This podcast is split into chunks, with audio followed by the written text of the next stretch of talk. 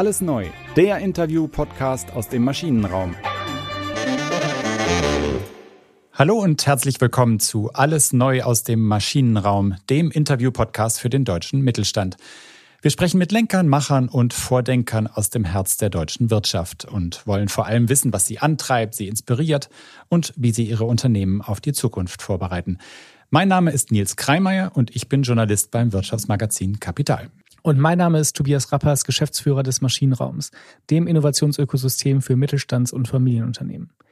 Nils, ich freue mich schon sehr auf unseren heutigen Gast, Jan-Henrik Goldbeck. Im Podcast spricht er über die digitalen Trends der Baubranche, warum das Unternehmen mit Anfragen aus der Logistik überrannt wird und wieso man mit Elon Musk nicht smalltalken kann. Bevor es losgeht mit unserem Gespräch, wollen wir einen kurzen Blick in die Vergangenheit von Goldbeck werfen. Was bisher geschah? Manchmal fängt ein Unternehmen einfach mit drei Freunden an. Ortwin Goldbeck, Spross einer Handwerkerfamilie, holt vor etwa 50 Jahren zwei alte Bekannte aus Jugendtagen in seine gerade neu gegründete Bielefelder Firma. Es ist ein kleines Unternehmen namens Goldbeck KG Hallenbau und Stahlbau. Der Firmengründer, ein junger Ingenieur voller Ideen, braucht Experten fürs Kaufmännische. Er will hoch hinaus und genau dahin soll es ab jetzt auch gehen. Goldbeck wird zum Spezialisten für Gewerbebauten. Büros, Parkhäuser, Industriehallen, das ganze Inventar der wachsenden Bundesrepublik. Das Konzept? Schlüsselfertige Gebäude nach einer Art Lego-Prinzip. Die Bauten können nach Vorgabe geplant, aber auch schnell ausgeweitet und ergänzt werden. Dahinter steckt eine Menge Know-how und auch Technik. Goldbeck braucht mehr Architekten und Bauingenieure als andere in der Branche. Das Baukastenkonzept aber verfängt. Goldbeck ist heute ein internationaler Konzern mit 8.500 Mitarbeitern und über 4 Milliarden Euro Jahresumsatz, der unter anderem am Bau der Tesla-Fabrik in Brandenburg beteiligt ist. Und Technologie, digitale Lösungen werden für die neuen Projekte immer wichtiger. Bis heute aber ist Goldbeck ein Familienunternehmen. Zur vierköpfigen Geschäftsführung gehört unter anderem Jan Hendrik Goldbeck, ein Sohn des Gründers. Und der ist jetzt im Podcast. Alles neu aus dem Maschinenraum. Lieber Henrik, wir freuen uns sehr, dass du heute bei uns äh, zu Gast bist. Herzlich willkommen. Vielen Dank. Ich äh, freue mich, dass ich dabei sein kann. Wie du weißt, ähm, vereinen wir ja mittlerweile fast 40 Familienunternehmen im Maschinenraum, die ihre Organisationen vernetzen, um mit und voneinander zu lernen. Und daneben haben wir ja auch diesen wunderbaren physischen Space in Berlin, der sich mittlerweile ja zum Treffpunkt für die Wirtschafts- und die Startup-Welt hier in Berlin etabliert hat. Und stellen wir uns für einen Moment mal vor, ähm, dass du zu Besuch bei uns hier in Berlin bist. Du kommst in den Maschinenraum, du gehst in das Maschinenraum Café und triffst an der Espresso-Bar Nils Christiansen, den CEO von Lego. Ihr kommt ins Gespräch ähm, und jetzt ist die große Frage, wie würdest du dich vorstellen und worüber würdet ihr beide sprechen? Naja gut, äh, ich denke, der erste Anknüpfpunkt würde ich sagen, so, wir haben von euch geklaut, was natürlich praktisch nicht die Wahrheit ist. Es ist schon dieser Grundansatz elementiert und äh, nach einem gewissen System schnell in der Lage zu sein, sehr hohe funktionale und ästhetische Kreativität auf den Punkt zu bringen, also Kundennutzen zu erfüllen. Ähm, und das geht spielerisch mit Lego in fantastischer Art und Weise, wo man wirklich aus einem Steinsatz alles zwischen einem Zirkus, einer Baumaschine und einem Raumschiff bauen kann. Äh, und das geht in etwas abgewandelter Form, allerdings auch in der Realität, wo man mit den ähm, gleichen Modi eben dafür sorgen kann, dass man äh, unter schneller, in schneller Bauzeit mit einer sehr wirtschaftlichen Lösung äh, einfach ein sicheres, äh, qualitativ hochwertiges Gebäude bauen kann. Und dementsprechend tragen wir da viele DNA-Bausteine gemein. Hast du früher auch mit Lego gespielt? Was heißt früher? Ich spiele heute noch mit Lego.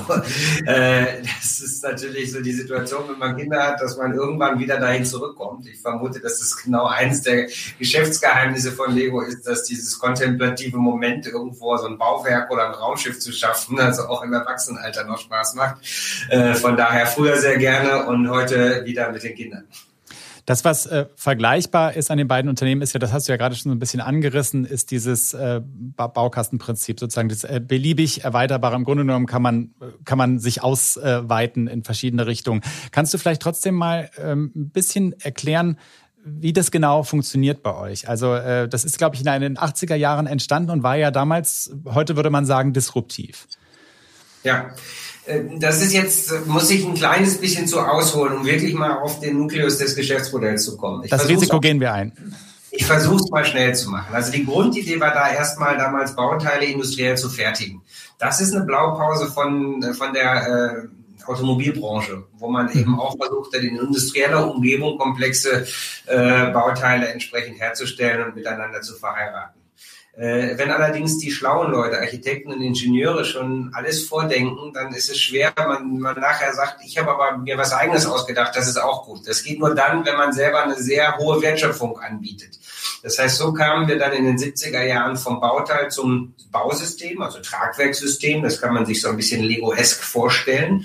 Und dann in den 80er Jahren noch einen Schritt weiter zum fertigen Produkt. Das heißt, wenn die schlauen Leute, die Architekten und Ingenieure sich das Gebäude ausdenken und das maßgeblich konstituieren, dann müssen wir entweder selber die schlauen Leute sein oder wir müssen rechtzeitig mit dem Architekten des Kunden äh, in der Konzeptionsphase mit unseren schlauen Leuten mit an Bord sitzen, sodass wir ein Gebäude sehr holistisch, sehr ganzheitlich äh, vertikal und horizontal in der Wertschöpfungstiefe begreifen und diesen Nutzen dem Kunden anbieten können.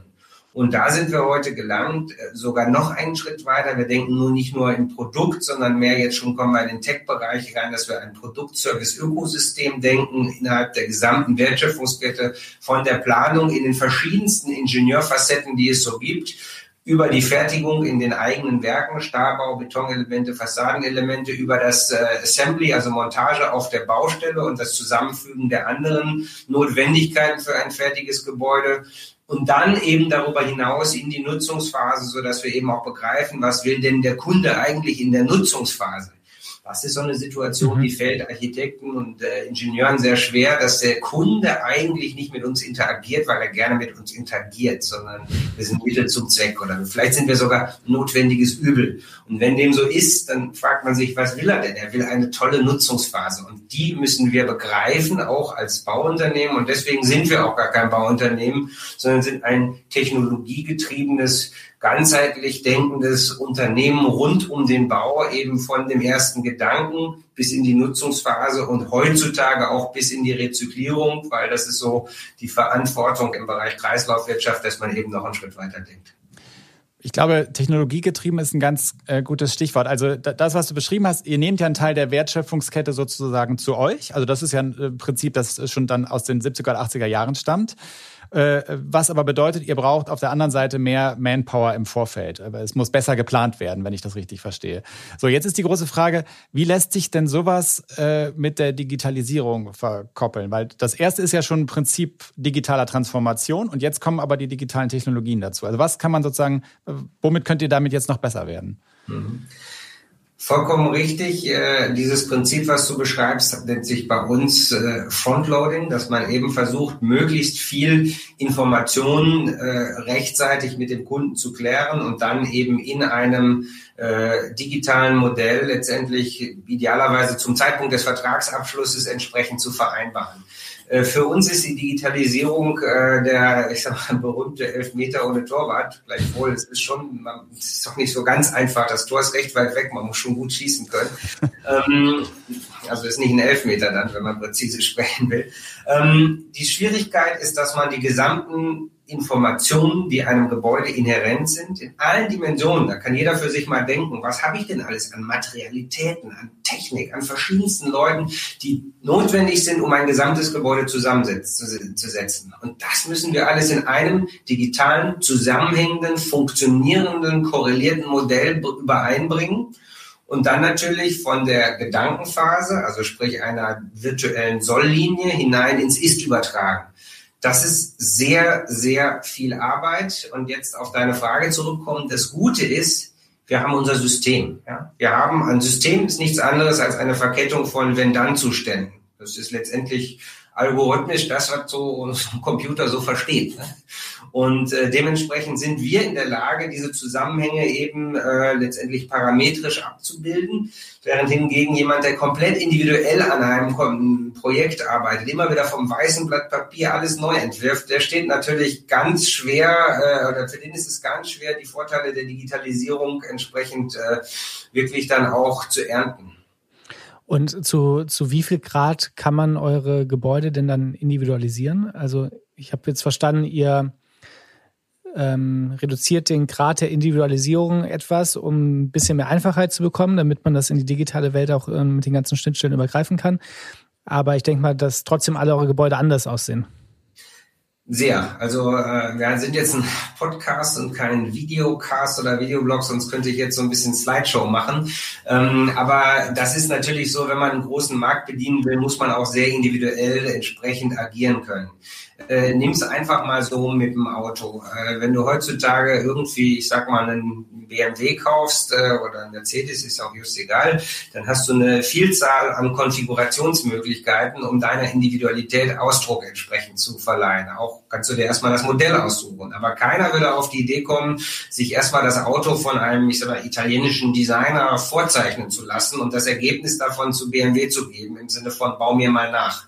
Und äh, mit dieser Grundlogik ähm, denken wir, dass wir erstmal qualitativ sehr hochwertig agieren, weil wir viele Details, die ansonsten neu verprobt werden, schon vorgedacht haben. Und eben je more sophisticated. Also je besser so ein System ist, desto individueller kann man es auch dann konfigurieren, weil man Zustände schon vorgedacht hat. Und dementsprechend haben wir eine sehr breite Bandbreite in Bezug auf verschiedensten Möglichkeiten. Äh, ein Laie würde in keiner Weise erkennen, dass ein Gebäude jetzt systematisiert gebaut ist, wenn überhaupt im positiven Sinne, als dass man auch als Laie begreift, ein Gebäude funktioniert gut und die Details sind wertig gelöst. Das kann man auch als Laie schon so ein bisschen spüren. Das hört man ja auch von der, von der Baubranche, dass die beim Thema Digitalisierung etwas hinterherhängt im Vergleich zu anderen Industrien. Und ich stelle mir jetzt vor, wenn ich ähm, ja, so ein, so ein riesen habe, sind ja auch ganz viele unterschiedliche Gewerke daran beteiligt, vom Architekten über die Baufirma und, und so weiter und so fort. Wie schätzt du den Reifegrad der Industrie ein hinsichtlich Digitalisierung? Hm. Also zum ersten Mal möchte ich eine gewisse Lanze brechen für, für alle Beteiligten. Das wird immer gerne von den ganzen Techies so dargestellt, als ob wir irgendwie so äh, so eine so, so eine ein Rudel von äh, aus archaischen Toastbroten sind und weil wir einfach zu, zu verquastet sind, um zu verstehen, wie toll den Tech die Probleme dieser Welt lösen kann. Ich glaube, das tut den Bauingenieuren und Architekten Unrecht wie du schon gesagt hast, es ist ganz, ganz, ganz komplex. Und es ist nicht so, äh, ich schreibe mir eine Plattform und, und skaliere die dann mal, sondern ich habe jedes Projekt irgendwo individuell. Selbst gleich aussehende Projekte sind ja an unterschiedlichen Bauorten und allein aufgrund der verschiedenen behördlichen Bedingungen oder der geografischen geologischen Bedingungen sind sie wieder komplett unterschiedlich in der Struktur. Mhm. Und um das zu begreifen, muss man halt eben diese Individualitäten abbilden können in Systemik, eben auch dann dementsprechend in den digitalisierten Antworten. Jetzt kann man sagen, ja, das ist doch so einfach und so, das muss man nur die schlauen Leute dran setzen. Und wir haben gerade ein, man würde sagen, Epic Failure erlebt im, äh, im Tech-Bereich. Die meisten von den Techies wissen das. Es gibt ein Unternehmen, das heißt Katera, das hat ungefähr zwei Milliarden Dollar geraced, ähm, in fünf Jahren auf eine irrsinnige Größe hochskaliert mit ganz vielen Menschen äh, und ist dann jetzt in Chapter 11 äh, in die Verabschiedung gegangen. Mal gucken, ob da noch irgendwas rausgedreht, mhm. gerettet werden kann. Und das zeichnet eben einfach die Schwierigkeit ab. Es reicht nicht, wenn ich irgendwie äh, mir sage, ich hole mir 500 oder 1000 höchstbezahlte Valley-Techies, die dann irgendwo sich schlaue Algorithmen ausdenken, sondern ich muss am Ende ein Produkt haben, was ich skalieren kann und was ich dann vor Ort physisch dann entsprechend auch äh, wieder realisieren kann. Und das ist ein bisschen schwerer, als eben eine Plattform zu bauen. Aber damit hast du ja eigentlich so das Grundproblem sehr genau beschrieben. Das ist auf der anderen, auf der einen Seite eine äh, Branche, die immer sehr individuell arbeiten muss, weil die lokalen Gegebenheiten unterschiedlich sind. Auf der anderen Seite versucht ihr das aber ähm, zu vereinheitlichen. Das ist ja ein bisschen so das, das Prinzip. Das, also wer macht das und wie, wo seid ihr auf diesem Weg dahin? Werden wir irgendwann die große Bauplattform von Goldbeck haben, mit der alles gebaut wird? Ja, also ich denke schon, unser, unser Bestreben ist natürlich, äh, den meisten Honig aus dem Potenzial der Digitalisierung zu saugen, den wir mit unserem Geschäftsmodell saugen können. Und wie ich anfangs gesagt hatte, äh, der systemische Ansatz ist dafür mit Abstand der beste, um genau äh, diesen Nutzen entsprechend auch generieren zu können. Ähm, wir machen das, indem wir eben Forschung und Entwicklung für uns wirklich sehr groß schreiben. Wir haben also eine äh, Innovationsabteilung, die sich rund um Materialitäten und äh, Technologien äh, eher physisch orientiert kümmert und eine Abteilung mit na, inzwischen auch 60 Leuten, die sich nur um Enabling-Technologien im Bereich der Digitalisierung kümmert. Das heißt, wir haben 1500 Ingenieure, die innerhalb der BIM-Modelle planen aber die Leute, die letztendlich die Werkzeuge dazu bauen, die haben wir auch im eigenen Haus. Das sind dann Data Scientists, das sind Programmierer, äh, Modellierer äh, verschiedenster Couleur bis hin zu Mediendesignern, die bei uns äh, Objekte im Bereich der Virtual Reality bauen, so mhm. dass sie eben auch systemisch wiederverwendbar sind. Und diese bunte Anzahl an Leuten, die sich mit dem tagtäglichen Bedarf unserer Leute, also diesen iterativen, ich saug mir den Nutzen aus meinen täglichen Misserfolgen auf der Baustelle, sage ich mal so, und gucke, wo ich da wirklich versagt habe und nutze das, um eine anwenderfreundliche äh, App zu bauen, um einen anwenderfreundlichen Automaten, also digitalen Automaten zu bauen, um dann den Prozess Stück für Stück zu verbessern. Das ist Digitalisierung, ist für mich im Prinzip Teufelswerk, weil es Detailverliebtheit erfordert und es lockt, so dass man sagt, ich habe die große Technologie und ich zeige, was alles möglich ist. Aber man muss eben den Teufel im Detail lösen und dann ist es auch wiederum äh, große Halsbringer, weil wenn ich das mal getan habe, kann ich repetitive, dumme, fehleranfällige Vorgänge einfach aus dem Bauprozess rauskürzen mit dem Ziel, das Bauen in Zukunft, und das haben wir ganz klar vor Augen, das kann man sich heute gar nicht vorstellen, schneller, günstiger und qualitativ hochwertiger wird bei mhm. steigender Funktionalität. Aber ich glaube daran. Jetzt traue ich mich gar nicht, die Frage zu stellen, die mir gerade auf der Zunge lag. Ähm, ich wollte dich nämlich was? fragen, was ist denn die äh, Technologie, die euren Ansatz noch weiter erleichtern würde? Wenn man jetzt so 10 oder 15 Jahre in die Zukunft schaut. Ja, es ist gar nicht die Technologie, ja. sondern es ist die Verknüpfung der Technologien. Mhm.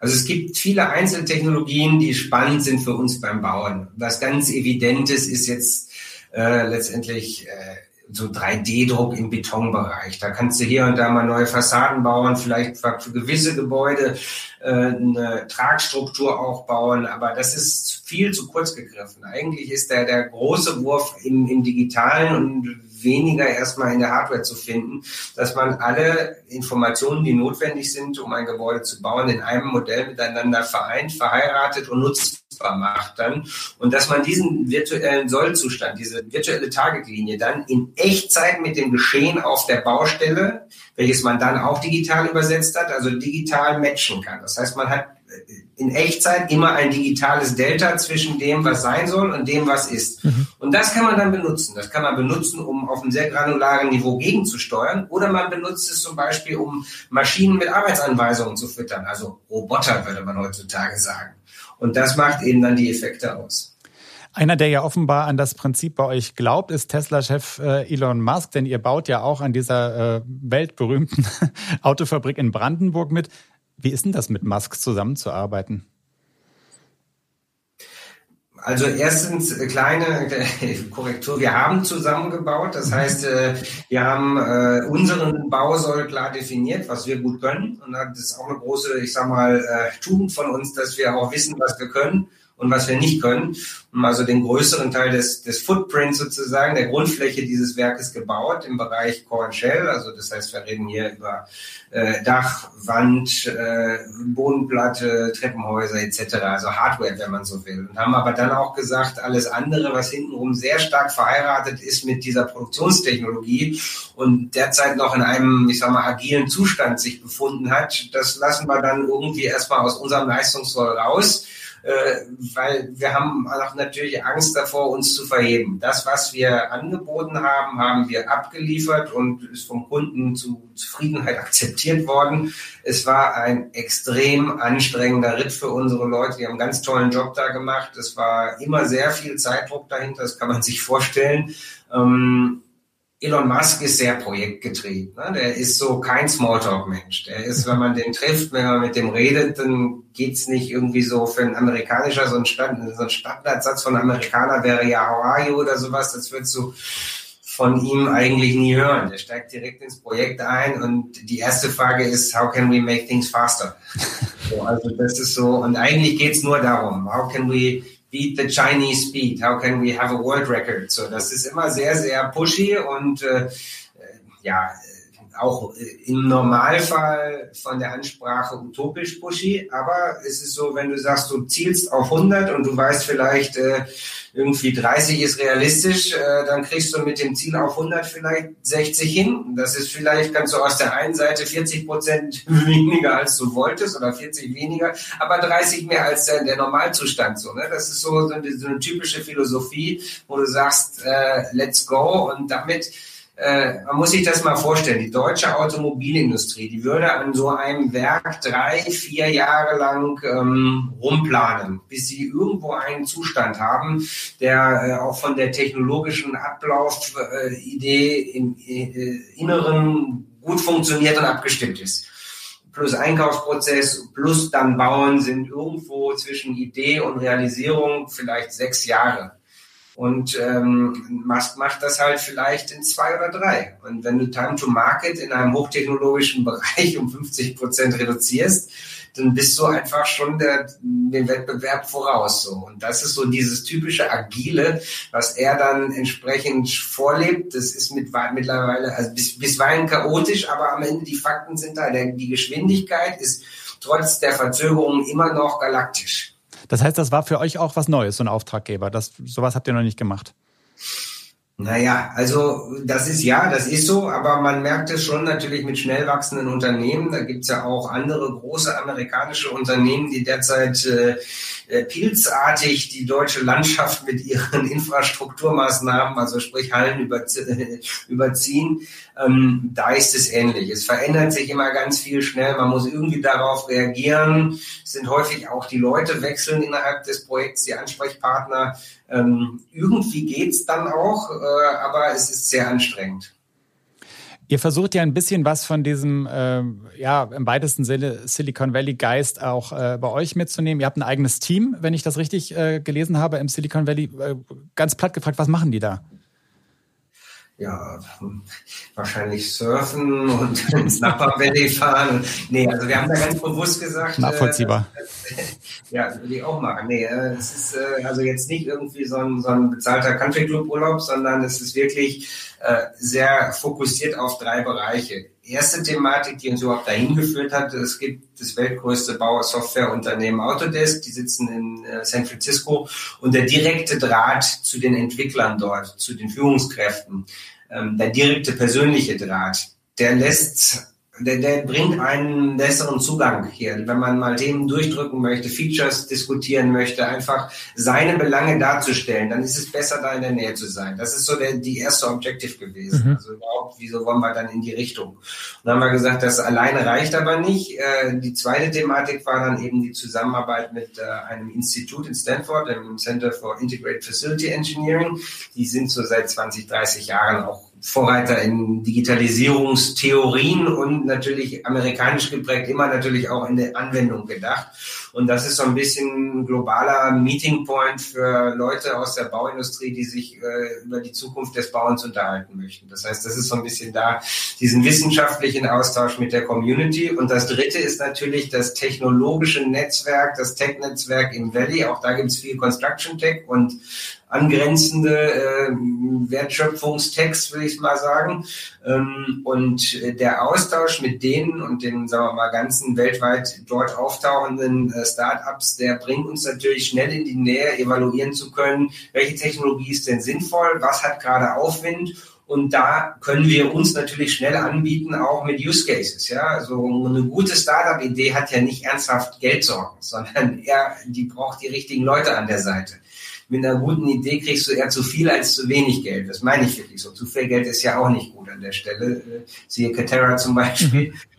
Und äh, dieser Austausch macht uns viel Spaß, weil wir da auch schon einige äh, spannende Partnerschaften äh, rausgezogen haben. Und äh, ja, da haben wir wichtig für uns war auch, wir haben dann gesagt, wir gehen wirklich dahin, wir kaufen da eine Immobilie, weil es gibt ja so viele Silicon Valley Touristen, die sind dann mal eine Woche da mit der IHK oder sagen irgendwie, machen mal ein Praktikum für zwei, drei Wochen irgendwo und gesagt, wir müssen kommen, um zu bleiben, äh, um auch eine Ernsthaftigkeit da auszustrahlen und wir erweitern das Ganze jetzt auch, also holen noch ein paar Leute dazu. Dann eine Mitarbeiterin von uns, die kann jetzt dort ihren PhD machen in Stanford. Also gut, das ist jetzt nicht über Beziehungen gelaufen. Das geht ja nur, wenn man sich wirklich knallhart diesem Anmeldeprozess stellt. Aber ist für uns natürlich super. Kann bei uns wohnen und so baut man dann eine Community auf und das hilft, ja. Jetzt haben wir, jetzt haben wir viel ähm, durch Katerra, Elon Musk und jetzt euer Engagement im Silicon Valley über die USA ähm, gesprochen und gelernt. Wie schätzt du Asien, ganz besonders China ein? Äh, dort, wird, dort wird ja auch viel und schnell gebaut. Ähm, zumindest kriegt man das so aus der Presse mit. Ja, das sind andere Dimensionen. Ich glaube, ich weiß nicht, ob es die größten vier oder die größten fünf Bauunternehmen weltweit äh, sind chinesische Bauunternehmen. Ich habe äh, vor nicht allzu langer Zeit von über LinkedIn eine Nachricht bekommen von äh, da würde man wahrscheinlich erstmal sofort wegklicken, so, aber bei einer Anfrage, ob wir nicht äh, für ein Werk in einem europäischen Land äh, 500.000 äh, Quadratmeter für die mal bauen würden gerade. Und äh, gucken sich das an und da sagt man, oh, das ist eine der größten Baufirmen der Welt, da steht irgendwie dreistelligen Milliardenbereich Umsatz dahinter, so schnell kriegt man das dann doch nicht weg. Also es sind andere Dimensionen, die bisher in Europa noch nicht Fuß fassen konnten. Und die Anfrage war echt, das war nicht wie wenn einem der nigerianische Prinz Prinz schreibt, ob man. Äh Nein, das war tatsächlich eine echte. Das, dieser Mensch ist tatsächlich auch der Representative von denen gewesen und so und äh, ja, ist halt eben so, wenn ein chinesisches Unternehmen nach Europa will, dann suchen die sich halt irgendwie ihre Partner. Das Problem ist, dass man die Entscheidungsfindungswege der Chinesen nicht immer direkt nachvollziehen kann, weil die so ihre eigenen Kanäle, Kontakte etc. haben und natürlich kulturell die, die Signale von uns nicht immer gleichzeitig interpretiert werden können. Das ist also schon eine Besonderheit in, in der Zusammenarbeit. Das kann super gut funktionieren, kann aber auch in einer schnellen Enttäuschung äh, münden, wo dann auf einmal vorher waren noch 30 Leute ganz heiß auf dem Projekt und über Nacht sind die halt verschwunden und nicht mehr da. Wie es bei diesem Projekt weitergeht, weiß ich nicht, falls daraus was wird. In der Größenordnung würde man davon mhm. nicht alle lesen. Äh, ich glaube, dass es China und in den, insgesamt den südostasiatischen Bereich zu beobachten gilt. Wir dürfen nicht Südkorea und äh, Japan vergessen, die aufgrund der Hochlohnsituation über Dekaden schon Automatisierung im Bauen ähm, kombiniert auch mit der ganzen Legacy der Automobilindustrialisierung betreiben. Äh, die haben bisher auch noch nicht den äh, Fuß hier gefasst, aber die Digitalisierung für die zunehmende automatisierte Produktion, stationär oder auf der Baustelle mit Robotik, natürlich begünstigen. Und wenn dem so ist, werden wir hier Wettbewerb erfahren. Wir planen jetzt demnächst auch einen, sagen wir mal, eine Dependance unseres Innovation Hubs dort in Shanghai. Wir sind aus Versehen auch in Shanghai vertreten seit zwei Jahren, weil äh, die chinesische Niederlassung äh, von äh, dem Unternehmen GSE, das wir erworben haben, eben in Shanghai ist und wir äh, jetzt dadurch eben ja, die Freude haben, 30 chinesische Kollegen zu haben. Und dort wollen wir eben genau diese Neugier befriedigen, um auch da unseren Radarschirm aufzuspannen, denn so nichts wäre schlimmer, als wenn man so ohne dass man es sieht, dann von heute auf morgen so wie so ein, wie so ein Spaceship, so eine Alien Invasion irgendwo sehen würde, da kommt so ein Unternehmen um die Ecke, was technologisch einfach Faktor 10 besser ist und man hat dem nichts entgegenzusetzen. Also das ist auch meine Verantwortung mhm. vor der nächsten Generation, dass das nicht passiert und deswegen wollen wir auch da unseren Radarschirm aufspannen. Henrik, der ähm, Unternehmensberater Peter May, den du ja auch sehr gut äh, kennst und sicherlich auch schätzt, hat dich und deinen Bruder mal in einem Handelsblatt-Interview zum einen für euren unternehmerischen Erfolg sehr gelobt und euch auch als extrem äh, hungrig beschrieben. Und ich habe nochmal nachgelesen, er hat auch gesagt, ich zitiere, Jan Henrik ist der hitzige Vorwärtsstürmer, Jörg Uwe der besonnene Stratege. Wie schaffst du es immer, die Themen mit so viel Energie dann auch äh, voranzutreiben und hast du dich auch mal verhoben, ähm, weil du zu stark nach vorne gedrungen bist? Ja, die Gefahr ist natürlich immer da. Ich habe mit Peter genau über diesen Satz mal gesprochen, weil ich sagte, Peter, was soll denn das? Was habe ich dir jetzt getan? Er sagte, was meinst du, was hast du mir denn getan? Äh, ich sage, ja, hitzig, das ist doch negativ besetzt, das ist doch Hitzkopf oder sowas. Er so, nein, nein, so habe ich das gar nicht gemeint. Ich dachte immer in Bewegung, so energetisch und so. Also äh, So habe ich es auch verstanden. Das ist gut. Also das ist interessant, dass du das sagst, Tobias, weil genau darüber gab es eben einen kleinen Diskurs. Und so sind halt eben auch kulturelle Differenzen allein schon zwischen dem Rheinländer und dem Ostwestfalen in, in der Semantik vorhanden. Nee, also natürlich muss man immer gucken, was ist beherrschbar. Ist gerade aktuell eine ganz, ganz wichtige Fragestellung für uns, weil ähm, Corona uns auch über Nacht erwischt hat. Wir dachten, dass es uns natürlich negativ beeinflusst. Faktisch hat aber Corona ein, eine kleine Zahl, es sind glaube ich drei oder vier Prozent, diese drei, vier Prozent, die haben bei uns im Unternehmen sehr viel Aufruhr erzeugt und, und, und äh, Positives wie Negatives. Was meine ich damit? Wir haben, ich glaube, drei, vier Prozent äh, Wechsel vom Konsumentenverhalten vom äh, äh, letztendlich Stationary zu Online im Konsumverhalten. Und es hört sich wenig an, aber es verändert natürlich die Warenströme gewaltig dahinter. Und äh, drei, vier Prozent bei einer Volkswirtschaft wie Deutschland ist halt extrem viel. Wir reden über das gesamte Konsumverhalten des, des deutschen Volkes. Wir sprechen jetzt von Be Beschaffungsvorgängen, ja? Oder, oder worum geht's da? Ja, ich, ich rede einfach so Beschaffung. Stationary, ich kaufe ein oder das sind, ich glaube, war vorher bei 18 Prozent online und der Rest eben äh, offline und sind eben drei, vier Prozent hoch.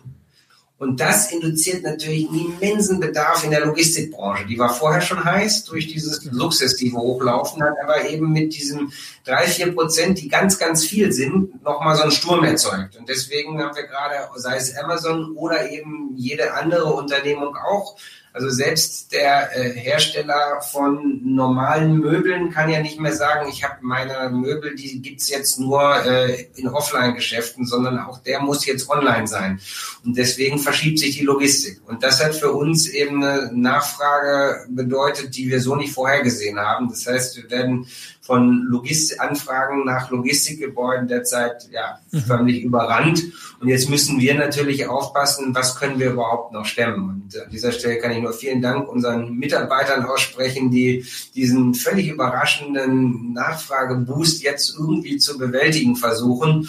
Und äh, ja, das ist schon wirklich eine, eine extraordinäre Sondersituation. Und wir ich kann jetzt über Zahlen noch nicht reden, aber das ist schon, schon massiv.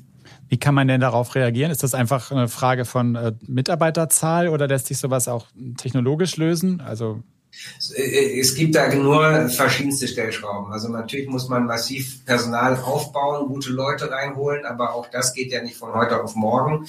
Äh, wichtig ist, dass die auch dann unternehmenskulturell zu, zu, uns passen, das Herz an den richtigen Fleck haben. Wir wollen ja auch unsere Unternehmenskultur nicht verlieren. Es geht technologisch, man kann vielleicht hier und da auch mal was zukaufen, Kapazitäten ähm, aber sicherlich muss man auch so ein bisschen Projekttriage betreiben. Einfach sagen, was kann ich noch anbieten und was kann ich eben explizit auch nicht mehr anbieten, weil wir kriegen es systemisch nicht mehr hintereinander. Das ist uns als hungriges Unternehmen liegt das nicht in unserer DNA, so Nein zu sagen zum Kunden, aber in gewissen Extremsituationen muss man das irgendwas tun, irgendwann mal tun. Wir sind sehr bottom-up getrieben als Unternehmen. Das heißt, unsere Mitarbeiter haben sehr viel Freiraum. Und wenn die einzelnen Niederlassungen selber sagen, ich will noch mal, dann ist es ganz normal, wenn sie sagen, ja klar, willst einen Auftrag machen, du hast die Verantwortung dafür, dann tu. Das heißt, wir kommen in so eine absurde Situation, dass wir jetzt gerade vielleicht von der, von der Unternehmensführung her gegensteuern müssen und sagen, macht nicht so viel. Wir sind ja mit deiner Sturm- und Drang-Mentalität schon so im persönlichen Bereich so ein bisschen äh, gelandet. Ähm, wir haben am Ende jedes Podcasts, unsere Hörer kennen das schon, auch immer so einen kleinen Fragekomplex, der auch eher ins Persönliche zielt. Da hat äh, Tobias drei Fragen vorbereitet, äh, die er jetzt abfeuern wird. Genau, die erste Frage wäre, ähm, gibt es Vorbilder oder Vordenker, an denen du dich orientierst? Also auf der einen Seite ist sicherlich nach wie vor Vorbild und Vordenker äh, mein Vater, weil der einfach dieses Unternehmen gegründet hat und auch in der Art mit diesem besonnenen, beherzten Gemüt viele schwierige Zeiten. Also es war ja nicht immer alles toll. In keinem Unternehmen ist mhm. immer alles toll. Und es ist irgendwie mit diesem Gemüt, mit, mit Ehrgeiz, mit Sturheit, aber eben auch mit diesem Satz, also er hat so ein von Theodor Fontane so ein, so ein Spruch, der am Ende eines Gedichtes äh, dann lautet, du wirst es nie zu Großen bringen bei deines Grabes Träumereien, denn Tränen lassen nichts gelingen, wer schaffen will, muss fröhlich sein. Und das ist so typisch mein Vater und das ist so bei allem Stürmischen und allem, was so mistig ist, immer wieder, jeder hat in seinem Berufsalltag immer wieder, wo du sagst, oh nee, echt jetzt. Und diese Attitude sozusagen, die brauchst du. Und gleichzeitig äh, ist natürlich so diese, dieser Geist des Erfinders, des Pioniers.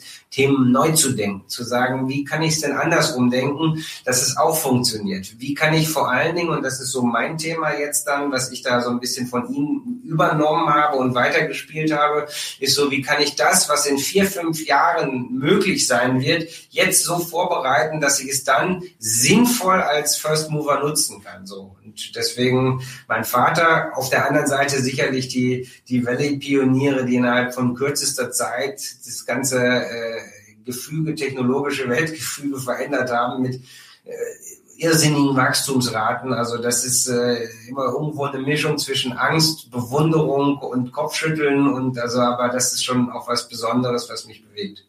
Da, da schließt sich dann auch direkt die zweite Frage an. Ähm, woher holst du dir die Inspiration? Ah, Inspiration. Also ich glaube, erstmal das Wichtigste ist, äh, dass man sich selber glücklich fühlt in seinem Leben, auch im Privaten, dass man gute Kumpels hat. Vor allen Dingen natürlich, dass das familiäre Umfeld stabil ist, so dieses rock-solid Fundament. Ähm, Wenn es dann um Inspiration geht, die kann man dann aus dieser Sicherheit heraus dann schöpfen. Die ist für mich einfach die Vorstellung zu sagen, es ist ja, ein Punkt, so Innovation ist ja nicht in der Regel so ein Horeka-Moment, wo du sagst, ich habe jetzt gerade eine Idee, äh, die ist aus so einem Orbit auf mich herabgeregnet und dann gibt es die ganze Welt jetzt anders, sondern es ist, man sieht ganz viele Einflüsse, die technologisch, kulturell, äh, politisch sich verändern und dann so raus sich zu überlegen, was macht denn das was mit, mit der Welt? Äh, und dann mische ich das zusammen mit dem, was soll es denn mit der Welt machen? Was möchte ich? Ich möchte soziale Stabilität, ich möchte eine ökologisch resiliente Welt, in der auch unsere Kinder noch leben können und die Kindeskinder. Und äh, dann inspiriert mich einfach die Situation zu sagen, ich habe so ein tolles Unternehmen, wir haben so tolle Mitarbeiter hier und äh, äh, wie können wir dazu beitragen, dass eben das gelingt. Und äh, wenn man das übereinander legt und dann das Gefühl hat, äh, ja, die Technologie hilft uns sogar, das Geschäft weiterzuentwickeln und der Gesellschaft dienlich zu sein und vielleicht dann sogar Mitarbeitern Purpose zu geben, ein Trendwort, dann inspiriert mich das und dann habe ich viel Spaß daran. Und die letzte Frage, die wir jeden Gast äh, stellen, welches Kapitel Familiengeschichte möchtest du mal geschrieben haben? Also ganz wichtig erstmal im Sinne von negative Absicherung nicht das Kapitel über den The Rise and the Fall. Also ähm, wir haben uns immer schnell entwickelt und es gibt von Jimmy Cliff dieses schöne Reggae-Lied The Harder They Come, The Harder They Fall. Momentan sieht's bei unserer Kurve fast exponentiell aus und müssen natürlich die Gefahren da entsprechend hinter immer wahrnehmen. Das heißt, wir wollen mit Sinn und Verstand unsere Möglichkeiten wahrnehmen und das letztendlich heißt, die Geschichte heißt die Technologisierung und Internationalisierung äh, unseres Produktansatzes. Und wohin das führt, eigentlich ist just egal. Weil wenn wir das gute Geschäftsmodell pflegen und vor allem, das möchte ich dreimal unterstreichen, die Unternehmenskultur, die Menschlichkeit dahinter beibehalten, dann hängt der Rest vom Markt ab. Und ob uns das schrumpfen oder stark wachsen lässt, das wird die Welt zeigen. Aber da die Baubranche doch sehr groß ist, viermal so groß wie die Automobilbranche, gibt's noch eine Menge zu tun. Das werden wir anpacken. Super, ganz vielen Dank. Du hast es geschafft, in einem Podcast Fontane und Jimmy Cliff zu zitieren. Ich, ich glaube, das gibt eine extra Medaille.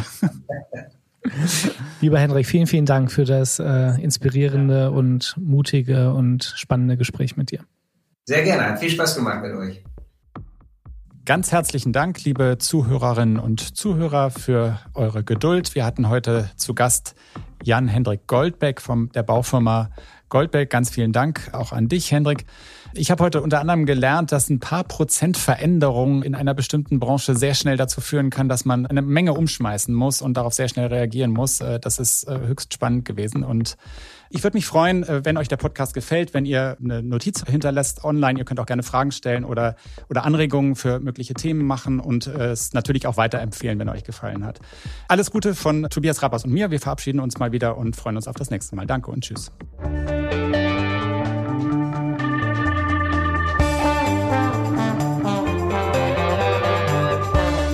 Alles neu, der Interview-Podcast aus dem Maschinenraum.